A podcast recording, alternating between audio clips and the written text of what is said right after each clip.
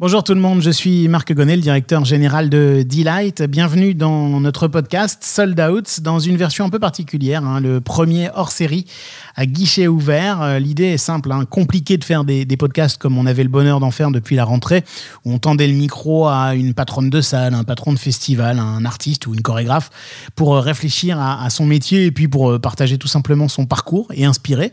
Là, on a tous la tête dans, la crise et surtout l'esprit déjà dans la de crise, même si on sait que ça risque d'être long, particulier, on, réfléchit à ce moment béni où la lumière se, rallumera, où on pourra mettre des gens euh, sur une scène et devant une scène.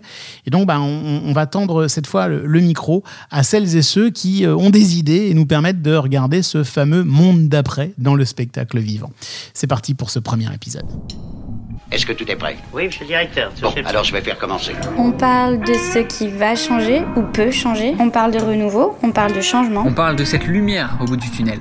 Parfois, je me demande ce que je fous dans ce métier. On parle de la manière de réinventer nos métiers. On parle du moment où la lumière se rallumera. On parle du moment où on va enfin pouvoir se retrouver dans une salle de concert. On parle d'humain, non?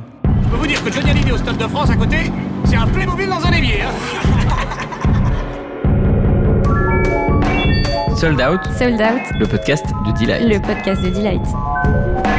Hors série. À guichet ouvert. Sold Out à guichet ouvert. Hors série numéro 1. Avec dans un instant Jérôme Tréorel, le directeur général des Vieilles Charrues, qui nous fait l'immense honneur d'être notre invité euh, aujourd'hui pour réfléchir à, la suite. Et puis vous allez voir un plein d'autres surprises et plein d'autres tentatives pour penser ce fameux monde d'après dans le spectacle vivant. Et on commence avec Nicolas Blanc, qui quelque part est le, Clark Kent de Delight, en costume de data scientist le jour et de producteur de musique et de musicien euh, le soir et la nuit. Bonjour Nico. Salut Marc, non c'est ça, je peux allier euh, ma passion et mon travail euh, autour du même milieu de la musique. Quoi. Alors justement, tu vas nous parler de cette passion en nous expliquant un peu comment les artistes imaginent déjà la sortie de crise ou en tout cas vivent cette crise pour créer ou ne pas créer d'ailleurs.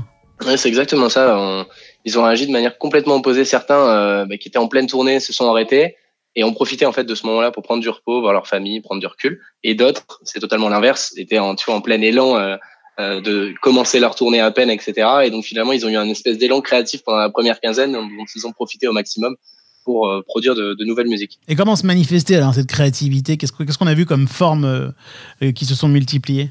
Bah, La première forme, je dirais que c'est la manière dont ils ont produit de la musique. Euh, il fallait produire des nouveaux sons sur les plateformes de streaming, euh, mais cette fois qui répondent pas au code euh, d'avant. C'est-à-dire, on fait pas des albums qui sont prêts à lancer une tournée, on fait des albums parce qu'on a envie de produire de la musique et ils sont revenus à leur base en fait. Certains sont, ont pris certains risques euh, et d'autres, euh, une fois qu'ils produisaient leur son, bah, il faut les diffuser et entretenir en fait le lien avec le public qu'ils ont perdu au début. Et donc ils ont profité de ces fameuses fonctionnalités de live sur Instagram et sur Facebook qui sont vraiment super simples d'utilisation. En fait, tu as, une carte son, un ordinateur et un clavier et tu fais à peu près les concerts que tu veux sur Internet. Quoi.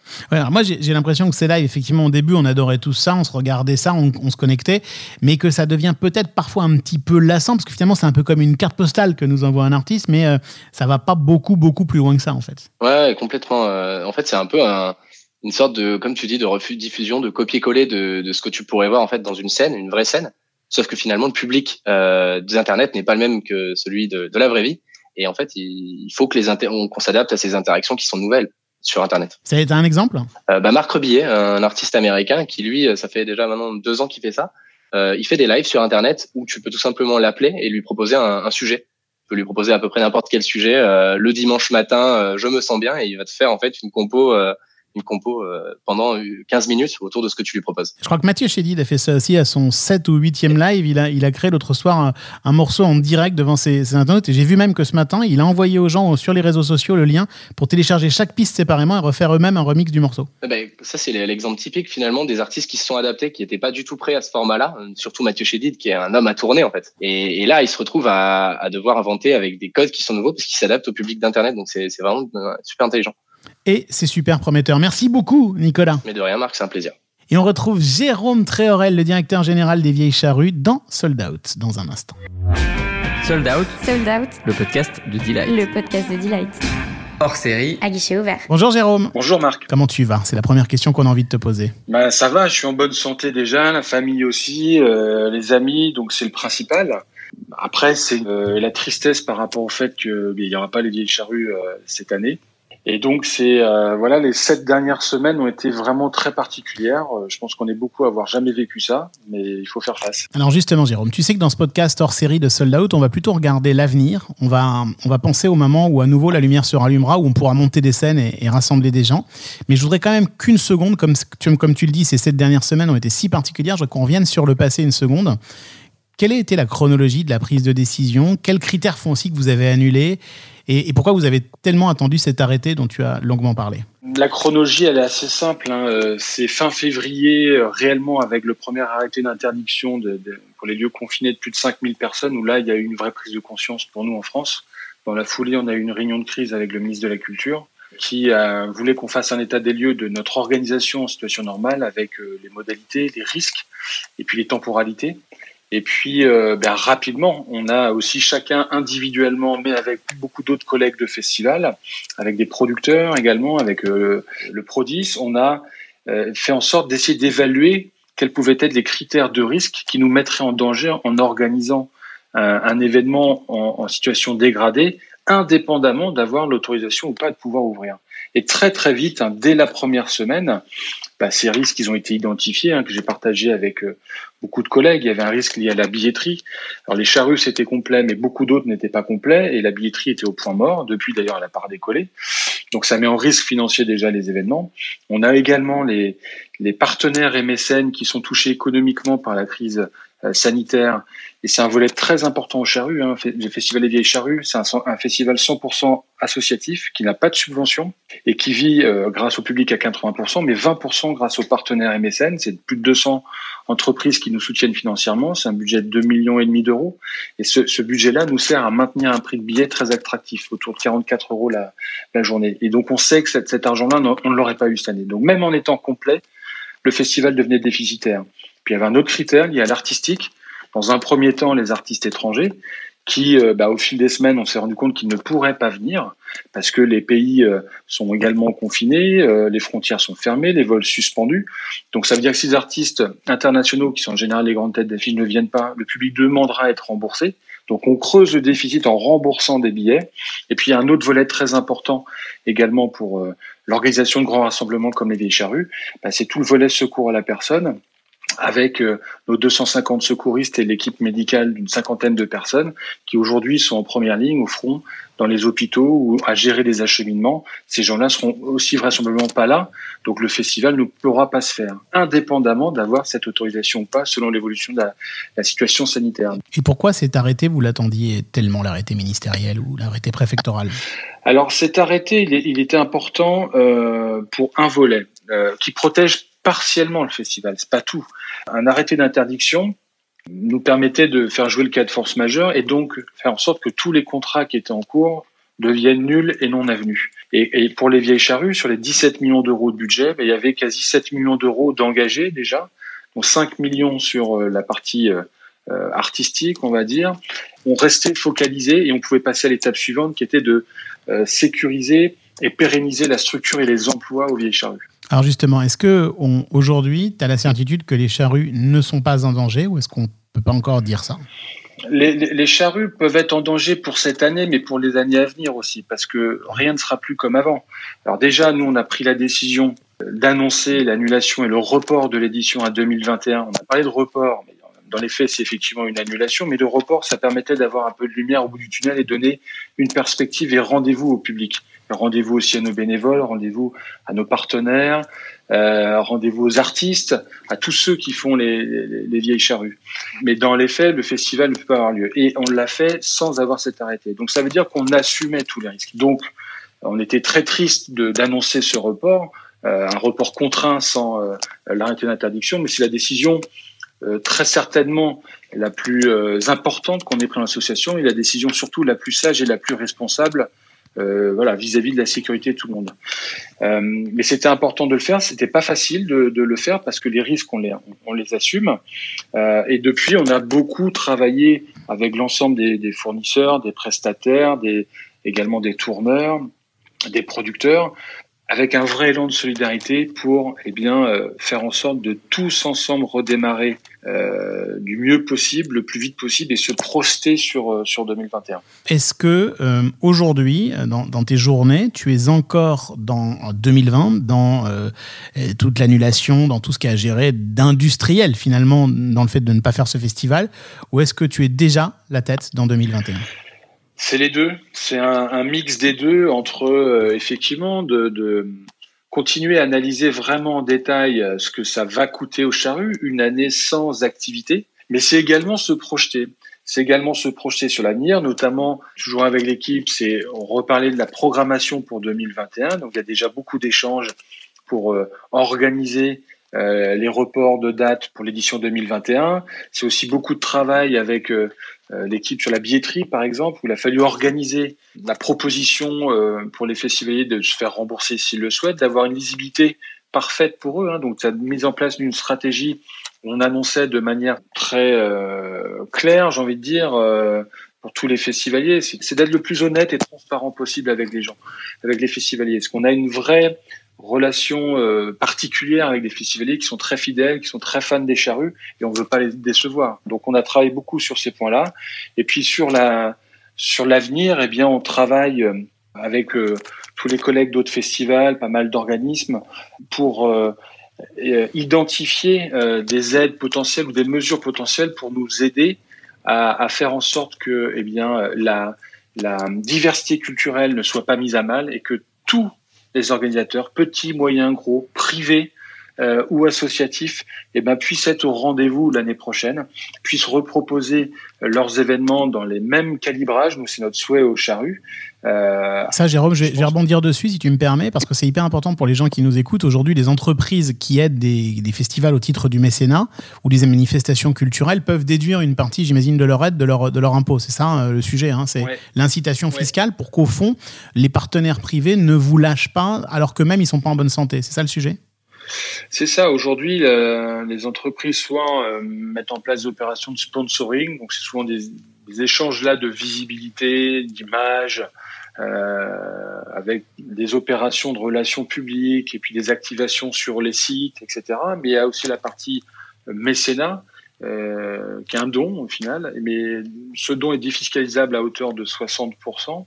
Et puis euh, le, le, festival peut reverser jusqu'à 15% de contrepartie. Nous, c'est ce qu'on fait sur de la billetterie. Et puis ça leur permet d'organiser leur euh, opération de relations publiques. Ce qui est très intéressant sur le mécénat, c'est qu'on touche un tissu euh, très local avec des toutes petites, moyennes et plus grandes entreprises, mais ça permet à toutes les entreprises qui le souhaitent et je trouve ça vraiment intéressant, tous les secteurs d'activité, bah, de participer euh, à, à, à l'organisation des charrues et de faire partie de cette famille euh, charrue. Et, euh, et c'est un, vrai plaisir de voilà de pouvoir accueillir ces entreprises qui, par le sponsoring, ne pouvaient pas rentrer dans nos dans, dans les critères classiques, j'ai envie de dire. Ce mécénat est important et c'est un des socles euh, qui a permis que nous on a pu augmenter les cachets artistiques sans augmenter le prix du billet de manière proportionnelle grâce à la présence des entreprises. Alors justement, tu es en train de parler des cachets, je sais que c'est aussi un, un, de tes chevaux de bataille. Est-ce que tu penses que cette crise, euh, qu'on n'a jamais connue ni même imaginée, pourrait amener des bonnes choses? Et notamment, de ce point de vue-là, notamment du point de vue des cachets artistiques qui, sont, qui ont explosé ces dernières années Alors, il va falloir de toute façon que tirer les enseignements de cette crise. Il y a beaucoup de choses qui se passaient avant, beaucoup de choses que l'on subissait du fait euh, peut-être d'une euh, concurrence beaucoup plus importante, avec beaucoup plus de demandes que d'offres, avec aussi des modèles dans d'autres pays de, festivals, d'événements qui sont pas du tout les mêmes, des règles du jeu qui sont pas les mêmes. Je pense à par exemple la loi E20 sur l'alcool et le tabac. Alors, je dis pas qu'il faut l'enlever en France, mais c'est des leviers financiers beaucoup plus importants dans d'autres pays euh, à l'étranger, avec des habitudes de consommation différentes également. On est assez régulièrement euh, sur des tarifs d'entrée autour de 100 euros, des bières à, à 8 euros, euh, des scènes qui sont aux couleurs de toutes les marques, ce qu'on n'a pas ou peu en France et pas du tout aux vieilles charrues. Donc forcément, les leviers financiers sont pas les mêmes. Euh, je pense qu'effectivement, de cette crise qui touche tout le monde, il y aura un avant et un après. Et, et qu'effectivement, pour organiser un festival aujourd'hui, on l'a vu hein, les dernières années, on en a beaucoup parlé, il y a eu des augmentations liées au cash artistique et des augmentations liées euh, à la sécurité suite notamment euh, à la vague d'attentats qu'on a connue euh, en France. Et que depuis euh, ces dernières années, chaque organisateur regarde à la loupe l'ensemble de ses lignes budgétaires. On les connaît par cœur. Il y a deux que l'on ne maîtrisait pas, c'est la sécurité et l'artistique. Et qu'aujourd'hui, si on veut pouvoir continuer à la même proportion sans que ce soit les festivaliers qui payent, ça c'est important. En tout cas, nous on ne le veut pas aujourd'hui que ce soit les festivaliers qui payent euh, le, le, coût de cette euh, ou l'impact de cette euh, crise, eh bien, il faudra trouver d'autres solutions. Et je pense qu'aujourd'hui, on, sait qu'il y a des partenaires, des fournisseurs, etc., qui joueront le jeu aussi, qui vont nous accompagner. Je pense que sur le volet artistique, il y a aussi quelque chose à jouer. On a beaucoup échangé avec euh, un grand nombre de festivals, un grand nombre de, tourneurs depuis plusieurs semaines, qui sont tous aussi impactés. Et on ne pourra pas continuer à payer les mêmes montants, notamment pour les euh, grands et les très grands artistes. Ce ne sera pas possible. Si je me fais, pardon Jérôme d'interrompre un instant, si je me fais l'avocat du diable, les artistes aujourd'hui comptent euh, sur ces cachets pour vivre, puisqu'il y a moins de revenus qui proviennent notamment de l'industrie du, du, disque. Oui, mais je pense que euh, pour, euh, je parle des grands, très très grands aussi. Hein. Je pense que voilà, quand on est sur des dates à plus de 500 000 euros pour un concert, enfin 200, 400, 500, 1 million, je pense que ça va. On peut aussi participer à l'effort et à la, solidarité. Et je pense aussi que en matière de revenus artistiques, ce n'est pas au live de tout payer, de tout compenser la crise du disque. C'est ce qui s'est passé ces dernières années. Je pense qu'il y a le, le volet numérique qui n'a pas ou peu été exploité. On voit qu'il y a euh, beaucoup de, d'efforts qui sont faits de réflexion autour du, euh, du euh, streaming sur des plateformes. Je prends l'exemple de Deezer avec Alexis de Gemini qui a proposé des, des reverses beaucoup plus adaptées en fonction des écoutes. Je trouve ça vraiment très intéressant. Mais je pense qu'il faut aller également beaucoup plus loin et, et, et, et s'attaquer aux GAFA mmh. qui diffusent euh, pendant euh, des heures et des heures en illimité euh, tout un tas de contenus et on le voit beaucoup en ce moment hein, sur euh, les Facebook, euh, les YouTube, etc. Et je pense qu'à un moment donné, il va falloir que les choses s'équilibrent parce qu'on ne pourra pas de toute façon continuer à payer ces montants-là. Pour l'avenir, il faut se dire que indépendamment d'avoir des, des festivaliers qui reviennent, euh, sur nos festivals. On ne sait pas quel sera le comportement des, des, gens en sortie de crise. On ne sait pas comment on va évaluer la, la, la, la situation sanitaire. Est-ce qu'il faudra des masques ou est-ce qu'il y aura un vaccin? Et qui, là, pour le coup, rassurait tout le monde. On sait pas. On sait aussi que les, les partenaires et mécènes qui sont touchés économiquement ne reviendront pas à 100% l'année prochaine. Donc dès 2021, on est déjà en difficulté financière. Donc on ne peut pas mécaniquement proposer les mêmes tarifs, que ce soit sur un festival, ou que ce soit sur une tournée. Sur cette affaire de, de GAFA et de streaming, tu n'es pas le seul à penser ça. Je vais, je vais, me permettre de te faire écouter un son de, de, Jacques Attali, qui a beaucoup pris la parole sur la transformation de l'économie et la transformation du spectacle vivant ces derniers temps. Si tu veux bien, Jérôme, on écoute Jacques Attali et je te demande ce que tu en penses derrière. Le monde ne sera plus ce qu'il est. Il ne sera plus ce qu'il était. Et donc, il faut le, le penser. Mais prenez l'exemple du spectacle vivant. Il y a énormément de choses à imaginer.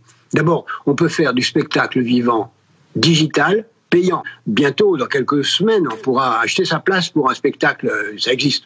On peut imaginer, et j'enrage de voir que ce n'est pas fait, mais il y, a, il y a au moins 1000 lieux en France où on pourrait faire des spectacles en plein air dès maintenant, en respectant la distance.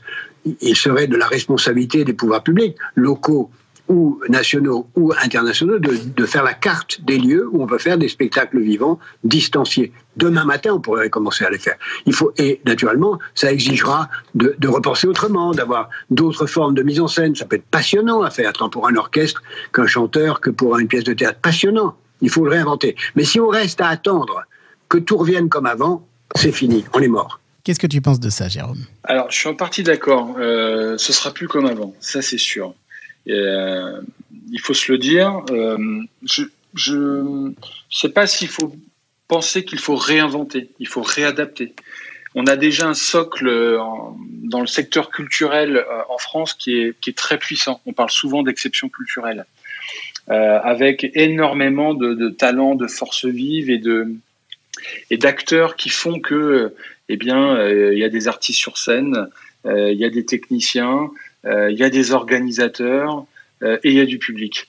Euh, après, sur l'aspect des, des concerts dès demain, en se réadaptant avec des, des mesures barrières, j'y crois pas. C'est à l'opposé de ce qu'on veut organiser. Mmh. L'organisation des festivals ou des concerts, c'est une foule qui vient à la rencontre d'un artiste sur scène et avec des moments de voilà de partage, de liesse voilà, des, des moments d'exception. autour de la musique, en partage de valeurs, etc. On est dans le rapprochement social. Et je ne vois pas comment on peut imaginer, voilà, comme ça a été un moment dit, un concert avec un artiste sur scène, 50 personnes dans le public et sur des chaises espacées d'un mètre. Enfin, c'est compliqué. Je pense qu'aujourd'hui, la priorité, elle est vraiment, parce que tout le monde a compris qu'il n'y aurait pas de festival euh, cet été, on l'a compris, nous, professionnels, depuis euh, plusieurs semaines. On l'a, on l'a dit, on l'a demandé. C'est venu un peu de manière chaotique hein, suite à l'allocution, euh, puis euh, du président et là maintenant de manière plus claire euh, avec la, euh, le discours du, du, Premier ministre à l'Assemblée nationale. mais j'ai envie de dire, enfin, là, on va pouvoir passer à la sauvegarde de nos structures, à la pérennité de nos structures, de toutes, pour, un, préserver les emplois directs qui sont les salariés qui organisent l'événement, et en parallèle, en parallèle, mais immédiatement maintenant aussi, euh, tous les, salariés complémentaires, je vais pas dire indirects, je vais dire complémentaires, qui sont les intermittents. Sans eux, on ne peut pas organiser un festival. Sans eux, on ne peut pas organiser un concert. On ne peut pas organiser une tournée. Et qu'aujourd'hui, il y a encore un flou sur le fait que, euh, eh bien, euh, qu'est-ce qui va se passer pour eux? On sait, pour la grande majorité, ils ne travailleront pas jusqu'à la fin de l'année minimum. Donc, il est simple euh, pour moi de ne pas rajouter une crise dans la crise et de mettre en place euh, une année blanche, de faire un copier-coller des droits 2019 sur 2020 afin de faciliter cette reprise. Ça coûtera de l'argent, je suis d'accord. Maintenant, on n'est plus forcément à quelques centaines de millions, vu toutes les mesures qui ont commencé à être mises en place et qui sont nécessaires pour, euh, pour ce plan de relance, pour ce plan de sauvegarde. Et que il vaut mieux garder euh, des forces, de l'énergie à réfléchir, à, à, à, sauver ces structures, à pérenniser ces structures afin de redémarrer euh, au mieux l'année prochaine, plutôt que d'essayer euh, de mettre en place des mesurettes euh, tant que là, de toute façon, la situation sanitaire n'est pas sous contrôle. Et, et, et qu'on le voit bien, le déconfinement, c'est potentiellement à date, on vous annonce ça, on verra en fonction de l'évolution de la situation. Ce que je peux tout à fait comprendre. Donc gardons des forces, de l'énergie, pour reconstruire et rebâtir demain. Mais ce que dit aussi quelque part un peu Jacques Attali dans, cette interview dont j'ai pris comme ça un, court extrait, c'est qu'au fond, on ne peut pas repartir exactement de la même manière demain. Ça sous-entend peut-être qu'on a fait mal collectivement certaines choses. Je vais prendre un exemple. Un festival, c'est plein de gens qui viennent au même endroit au même moment. Parfois, ils viennent en voiture. Écologiquement, ça pose des questions. Est-ce que c'est aussi l'occasion de réinventer ces trucs-là euh, pour quand on va réallumer la lumière? Alors, c'est vrai que ça, ça, ça met en avant, en lumière... Euh, de belles choses. On, l'a vu au tout début de la crise, qu'on était tous focus sur la, Chine, que le nuage au-dessus de la Chine euh, disparaissait, le nuage de pollution. On se rend compte aussi, on s'est rendu compte peut-être différemment, de manière un peu plus violente, de la dépendance économique que l'on avait vis-à-vis euh, de pays comme la Chine. Je prends l'exemple des médicaments. Des médicaments parce qu'il euh, y a des molécules qui viennent de, de, Chine, par exemple. ça, ça a de belles vertus. Après, je pense qu'il y a beaucoup, depuis quelques années, c'est encore récent, mais euh, d'événements, notamment des festivals, qui euh, déjà euh, ont, imaginé leur événement, et c'est le cas des Vieilles Charrues depuis le début, ça a été créé pour ça, un impact très fort sur le territoire. on travaille beaucoup en local avec des fournisseurs, des prestataires. On travaille beaucoup avec les producteurs locaux on fait en sorte d'avoir euh, des produits locaux, euh, euh, de, faire travailler toute la, toute la chaîne économique bretonne dans tous les secteurs d'activité. Je crois qu'on a aujourd'hui 90% de ce dont on a besoin que l'on trouve en Bretagne pour faire le festival. C'est important. Ça crée, en, travaillant, en produisant en local, ça crée également, au-delà de la richesse, ça crée des emplois indirects. Et, ça, c'est vraiment indispensable pour les vieilles charrues. On, a fait une étude d'impact de l'édition 2019 qu'on a publiée en février, juste avant le, confinement, c'est 18 millions euh, d'euros euh, d'impact économique euh, sur Carré. Et c'est 5 millions de retombées économiques directes sur le sur Carré. C'est tout un pays qui se met en mode charrue. On a même voilà les commerçants dans, dans, la ville qui euh, s'adapte et reste ouvert au moment du, festival. On a également euh, les habitants qui reçoivent euh, les festivaliers chez eux. On a le camping gratuit, mais beaucoup vont chez l'habitant, vont soit leur maison, une chambre ou le, jardin. Et, je pense que ça, suite à cette crise, il va falloir encore l'amplifier, d'aller au plus proche pour dynamiser, redynamiser les territoires et puis mettre en avant bah, euh, tous ces savoir-faire que l'on a à côté de chez nous. Et puis repenser à sa manière effectivement de consommer, de se déplacer et de vivre tout simplement. Est-ce que, est que depuis le début de la crise, tu as déjà remarqué euh, plus de solidarité entre des différents acteurs euh, économiques ou culturels qui parfois pouvaient avoir des intérêts antagonistes? Est-ce qu'aussi c'est une des vertus de cette crise, la solidarité? Ah oui, clairement. Très très clairement. Que ce soit un festival associatif comme euh, les Charrues, les Eurokéennes ou d'autres, ou que ce soit des, des, des, producteurs indépendants ou des Live Nation et AEG, tout le monde s'est mis autour de la table, tout le monde avait le même état d'esprit, la même volonté. Et là, c'est une très grande solidarité qu'il y a, pour moi, jamais eu à ce niveau-là dans le secteur euh, euh, culturel et le secteur du live. Voilà une lumière au bout du tunnel, peut-être quand même. Oui, il faudra faire en sorte, oui, oui, il faut le dire vraiment, parce que c'est vrai, euh, et ça fait plaisir. Euh, et, euh, et, ça crée du lien en plus entre, entre les, les gens. Ça crée de l'humain, ça renforce l'humain, absolument. Ça a renforcé l'humain, alors que ça aurait pu complètement diviser et exploser. Et, euh, et c'est vrai que euh, ben, malgré le fait qu'on ait pour beaucoup déjà annoncé les annulations et ou reports, on continue de s'appeler. On continue de s'appeler pour savoir comment ça va, pour savoir comment on prépare l'après, quelles sont un peu les pistes, comme j'expliquais tout à l'heure, les différentes pistes d'aide sur les charges, les factures de l'État, le mécénat, le chômage partiel, les aides directes, etc. On échange et on se complète euh, et on essaye d'être aussi présent à tout un maximum de réunions pour porter la voix du secteur euh, du secteur du live. Et je trouve ça très intéressant et ça ça va euh, pour moi renforcer euh, ce cette dynamique et cette force du secteur du live, cette diversité culturelle, cette exception culturelle française. Maintenant, il nous faut aussi des réponses de l'État. Et là, Dernière question, Jérôme, sur le public. Comment on fait pour, euh, euh, garder le lien avec lui, puisque 2020 euh, sera une année blanche? Ça me fait un peu penser à ce qui se passe entre deux, euh, deux saisons d'une série finalement. Quoi. Euh, il va se passer un an, un an et demi entre deux saisons d'une série et il faut pourtant que le public euh, reste en lien avec vous, c'est ça l'idée? Oui, et puis là tout de suite, immédiatement, pour garder le lien et, encore une fois en toute transparence et honnêteté avec, avec nos festivaliers. Hein. Vous savez que nous, on organise un festival comme si on organisait une fête, un barbecue dans notre jardin. un gros barbecue. C'est un grand barbecue avec 70 000 personnes par jour, mais voilà, c'est comme ça qu'on envisage les, les choses, comme si on invitait des amis. Donc, très vite, c'était de réfléchir à la meilleure solution à leur proposer pour garder leur billet ou se faire rembourser. Mais c'est important de proposer de garder parce que les dernières années, la billetterie est partie très vite au charru et, pour cette année, les billets pour Céline sont partis en moins de 8 minutes et euh, les billets du, euh, du reste du week-end euh, sont partis en quelques heures. Jamais on n'avait connu un engouement pareil. Donc ça aurait été un peu injuste de, de dire aux festivaliers bon, ben, on rembourse tout le monde et puis on, et puis on recommence, sans retenter votre chance. Donc on a essayé de trouver ces meilleures solutions. Les retours qu'on a eus bah, étaient également euh, euh, beaucoup de satisfaction parce que voilà, on n'essaye pas de les voler. Euh.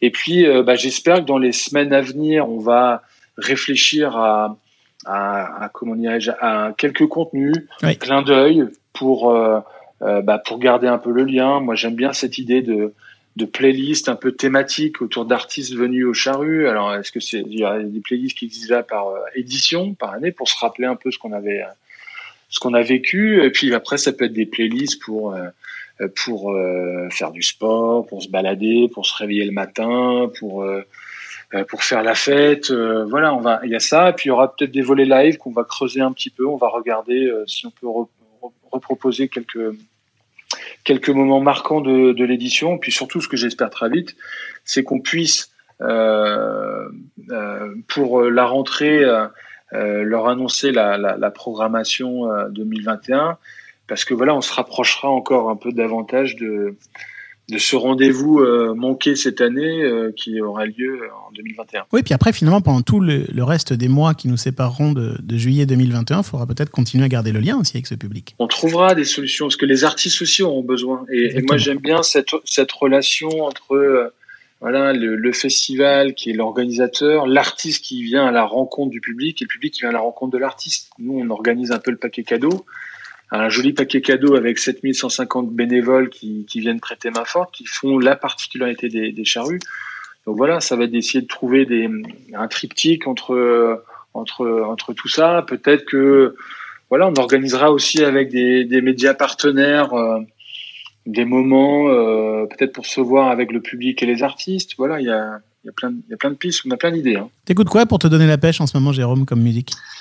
Alors en ce moment, j'écoute quoi? J'écoute pas mal de choses assez euh, assez rock. J'aime bien me balader d'un morceau et me laisser guider à ce qu'on me propose dans les dans les mêmes styles. Mais j'ai réécouté du euh, euh, du Arcade Fire, du Falls, du Suède, du Bowie, du Dépêche Mode, du Marquis de Sade. voilà, plein de plein de choses que j'adore. Et ça fait longtemps que j'avais pas écouté de la musique. Ça fait euh, 15 jours que je réécoute de la musique. Ça fait ça fait du bien.